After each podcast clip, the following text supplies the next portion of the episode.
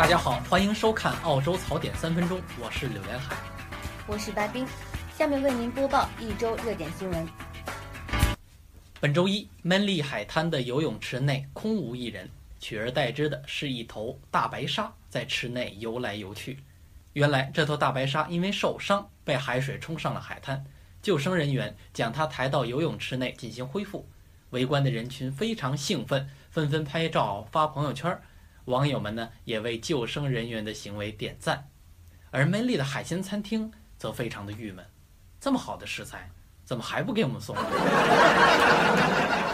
新州 Central Coast 的居民拍到两只袋鼠当街斗殴，没想到的是，本来打得难解难分的他们突然停了下来，然后各自挠了几下自己的肚子，象征着停战，然后就各自散开了。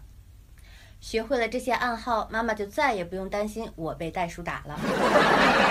澳洲统计局已开始向选民寄出同性恋婚姻法案调查表，所有选民呢将在九月二十五日前收到这封信。调查表上面只有一个简单直接的问题：是否应该修改法律允许同性恋结婚？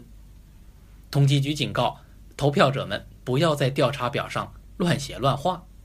也不要啊写长篇大论的论文或者表达任何不满，只需要回答 yes or no 就可以了。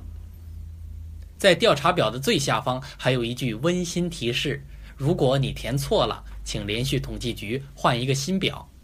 当然了，如果这么简单的问题都能填错，那这个人的智商就可以告别选票了。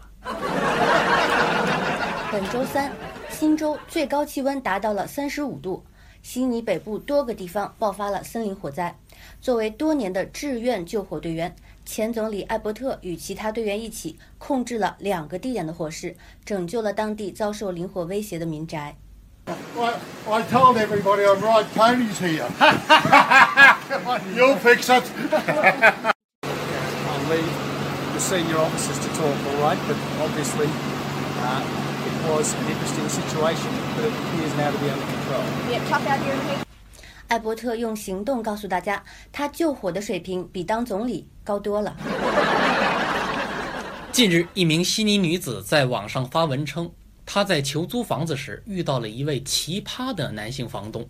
这个房东啊，只招单身女性，并说招租广告发布了两周，却没有一个人来看房，因为他有一个大胆的要求，就是租客必须跟他发生点关系。就像房东这种人啊，在正常情况下肯定连女朋友都找不着，还想跟租客发生点关系，这房东心里就没点逼数吗？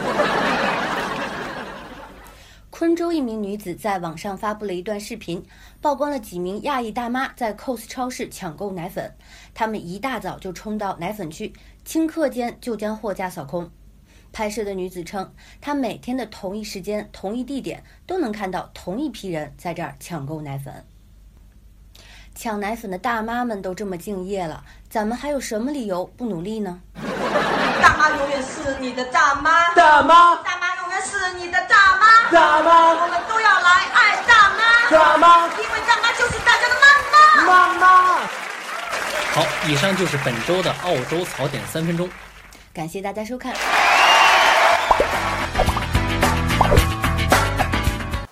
下面是本周的热点快评。新一代 iPhone 手机已经在本周发布了。每年这个时候呢，微信里都会冒出许多长期不联系了的亲朋好友，他们一般都是先跟你寒暄，假装关心一下你的澳洲生活，然后就要求你帮他们代购新一代的 iPhone。每年啊，只有在这个时候，你才会发现你的人脉是这么广，朋友是这么多。往年每次遇到这种代购的要求，都会让我很头疼。但是今年我终于不怕了，因为由于汇率的因素啊，澳洲的 iPhone 售价已经跟中国差不多了。今年的 iPhone X 被称为史上最贵的苹果手机，于是网上自然是铺天盖地的卖肾的梗，比如说为了 iPhone 我又要卖肾了，看见新 iPhone 我就肾疼，等等等等，真是让人看到都想吐啊！能不能有点别的创意？今年 iPhone 最大的特点就是将指纹识别改成了脸部识别，引起了大家很多的顾虑。比如说，有人担心在睡觉的时候会不会令人强行解锁，或者双胞胎之间，是不是就可以随便看手机了？而令女生们最关心的是，如果化了妆或者整了容，那手机还能打得开吗？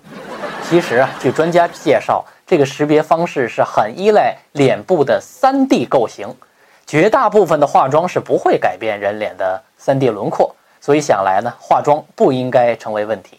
不过，如果你削了骨、瘦了脸、垫了鼻梁，那可能就不行了。